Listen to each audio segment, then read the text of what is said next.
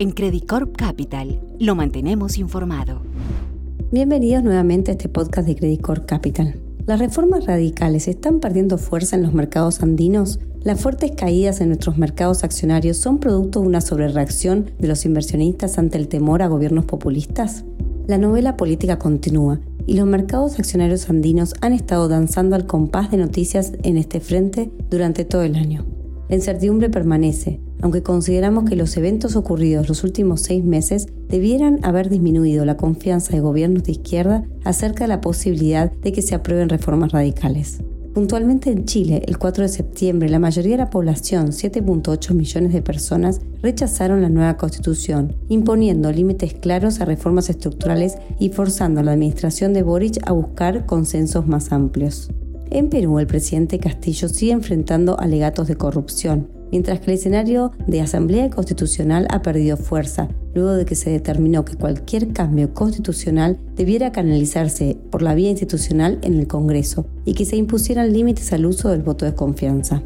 Por otro lado, en Colombia, Gustavo Petro se enfrenta a un dilema, ya que por un lado, si modera su discurso podría conseguir un mayor apoyo en el Congreso y avanzar con las reformas que prometió durante su campaña, aunque perdería la confianza del ala más radical. Por otro lado, si elige mantener el espíritu reformista, se arriesga a no avanzar con el programa de gobierno que quiere impulsar nosotros tendemos a creer que la experiencia en Chile y Perú debieran marcar la pauta de la moderación en Colombia, especialmente tomando en cuenta que el apoyo social en relación a cambios estructurales es difícil de obtener cuando se enfrenta a desaceleración económica, alta inflación y alza en las tasas de interés. Los tres mercados se encuentran descontados, pero la falta de catalizadores, junto a un contexto global adverso, explica la cautela de los inversionistas en nuestros mercados, al menos en el corto plazo. En este podcast ilustraremos cuáles son las oportunidades que consideramos atractivas para navegar la incertidumbre. En lo que va del año, Chile ha sido el mercado que ha mostrado el mejor desempeño relativo, con una rentabilidad positiva en dólares en torno al 7%, aunque el último mes ha borrado gran parte de este buen desempeño, con una caída mayor al 10% en dólares. Fueron varios los factores que explican el mal desempeño de la bolsa local durante el mes de septiembre.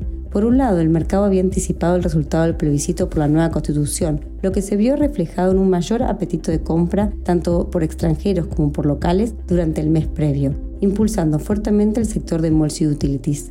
Una vez conocidos los resultados, los inversionistas optaron por hacer toma de utilidades, ponderando el hecho de que aún hay incertidumbre respecto al proceso constitucional y que este demoraría por lo menos dos años. Por otro lado, las elecciones en Brasil también restaron foco a Chile. Finalmente, durante el último mes, los mercados globales han sufrido producto de una fuerte reducción del apetito de riesgo frente a una inminente recesión y aumentos de tasas por parte de la Fed. Asimismo, los principales commodities como el cobre siguen mostrando retrocesos en precios. La bolsa local difícilmente se desacople de estas tendencias globales, dado que el mayor apetito de inversionistas locales no ha logrado compensar el flujo de salida de los extranjeros.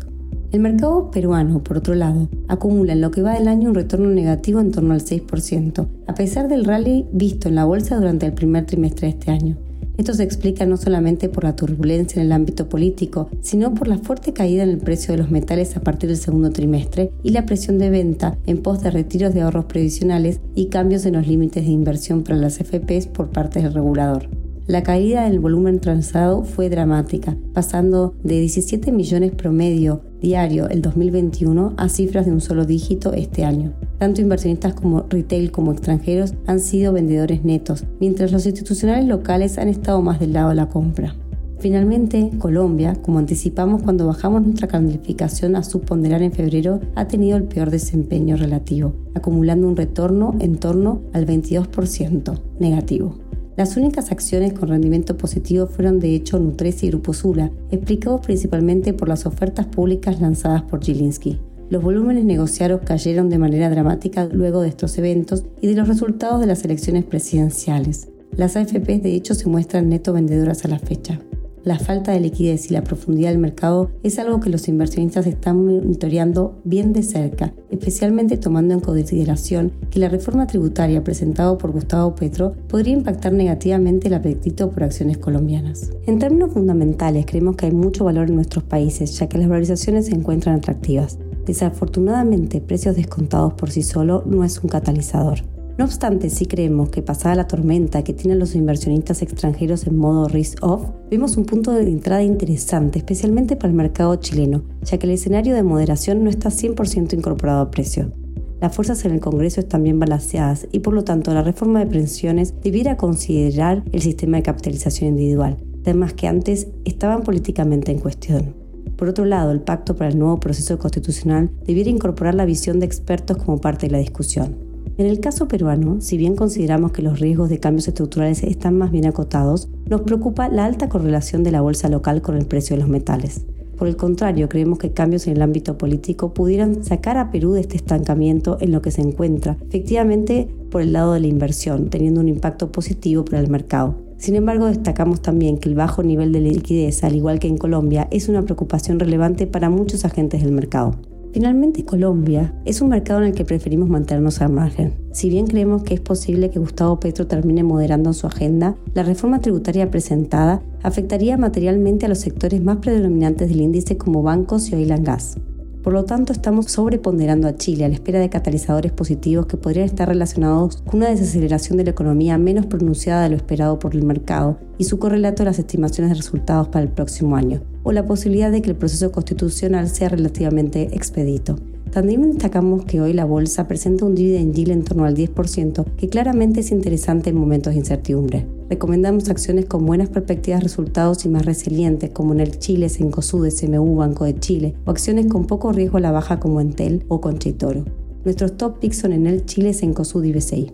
En el caso de Perú nos mantenemos neutrales, ya que si bien desde el punto de vista fundamental hay mucho valor, creemos que los inversionistas se mantendrán más bien cautos en el corto plazo por la caída de los precios de los metales recomendamos sectores más resilientes como consumo y electricidad y mantener algo de exposición en la minería a través de Cerro Verde. Nuestros top picks son en Alicorp, Ferricorp y en el Generación. Finalmente, tenemos una calificación de subponderar en Colombia, hasta tener señales más claras con respecto del impacto y el contenido de la agenda política de Gustavo Petro. Favorecemos acciones con poca exposición a Colombia, como Semargos, y Bancolombia, que dentro de los bancos es el más resiliente, aunque monitoreamos también de cerca el impacto que pueda tener en el sector la reforma tributaria. Muchísimas gracias.